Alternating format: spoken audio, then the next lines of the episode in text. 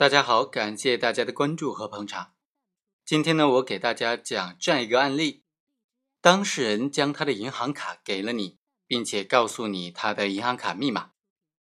那么在这种情况之下，你没有经过这个当事人的同意，或者超出了他的授权范围，将这些银行卡的钱给转走了，或者转多了，这种行为该怎么定性呢？其实呢，对于这种行为该怎么定性，在司法实践当中是比较混乱的。有的会定为信用卡诈骗罪，还有一些呢会直接定为盗窃罪。那么究竟该怎么定性呢？对这个问题啊，目前还没有一个统一的答案。但是我们通过两个案例，一个呢定为信用卡诈骗罪，一个定为盗窃罪。我们今天就通过这两个案例来和大家探讨一下，这种行为究竟该怎么定性比较合适。首先来看第一个案例。二零一零年的十一月二十五日，本案的主角金某，他在 KTV 之内唱歌消费之后，要刷卡买单了。KTV 的服务员就叫了主管王俊过来，金某就拿出他的农业银行的银行卡要刷卡，因为喝了很多酒呢，就当众说了很多胡话，其中呢就说出了他的银行卡密码。结账之后。KTV 的主管王俊将金某扶到房间休息，金某呢就要求王俊说：“你去帮我取钱买点夜宵回来，并且呢我的外套忘记在包厢了，你也一块帮我取回来。”就这样，金某将农行卡交给了王俊，并且告诉他的密码。王俊呢就果真拿着银行卡去银行取钱了，但是啊，他看到银行卡里有那么多钱。他并没有将钱取出少部分用来买夜宵，而是呢直接取走了两万块钱，用于自己偿还赌债去了。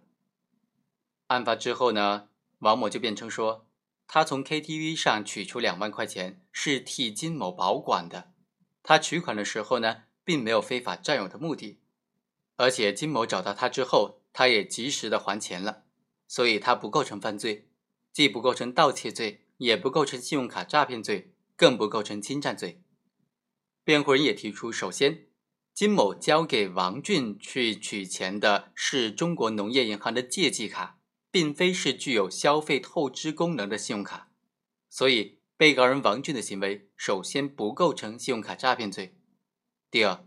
金某将农业银行的卡交给了王俊，并且告知的密码就是将卡内的现金交给王俊代为保管的。王俊将卡内的钱取出之后，非法占有的行为呢，仅仅构成侵占罪。而本案当中，被告人又获得了被害人的谅解，被害人表示不再追诉他的刑事责任，那么本案被告人的行为就不构成刑事责任了，就不构成犯罪了。法院经过审理呢，就认为说，首先，关于辩护人所提出的金某交给王俊去取钱的是农业银行的借记卡。并非具有消费透支功能的信用卡，王俊的行为呢不构成信用卡诈骗罪的这种辩护意见呢？法院认为，根据全国人大常委会关于适用刑法有关信用卡规定的解释，其中就规定，信用卡是指由商业银行或者其他金融机构发行的，具有消费支付、信用贷款、转账结算、存取现金等等全部功能或者部分功能的。电子支付卡，被害人金某的农业银行卡呢，就属于法律规定的信用卡的范围了，所以这个辩护意见是不能成立的。另外，关于王俊所说的他从 ATM 上取出两万块钱是替金某来保管，取款的时候没有非法占有目的的这种辩解啊，法院认为，王俊在公安机关侦查阶段已经供述了。他在 ATM 机上查询，发现被害人的农行卡里面有六万多块钱，因为自己欠了两万块钱的债务急于归还，所以就产生了非法占有这笔款项的故意，所以呢分十次取出了两万块钱，并且呢在当天上班之后还拒不承认自己拿卡取钱的行为，这些行为相互印证啊，就充分的证明了。他具有非法占有他人财物的主观故意。第三，被告人王俊取得被害人的农行卡以及密码，其实并非已经获取了银行卡上的资金，因为银行卡只是记载财产为内容的一种载体，它本身并不等于资金。被害人金某将农行卡交给了王俊，并且告诉了他密码，并不是说要将卡内的现金交给王俊保管。被告人王俊以非法占有为目的，从被害人的农行卡里面转账。提取了两万块钱的这种行为，并不符合侵占罪的特征，而应当以信用卡诈骗罪来定罪处罚，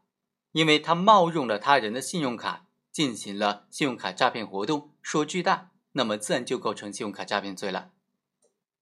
好，以上就是这种别人告诉你银行卡的密码，并且将银行卡给了你，你仍然去取钱，超出了被害人的受益范围，那么这种行为。在本案当中定为信用卡诈骗罪。另外呢，还有一些案件当中，它是直接定性为盗窃罪的。那么这种案件情况又是怎么样子的呢？有多大区别呢？我们下期再和大家探讨下一个案例。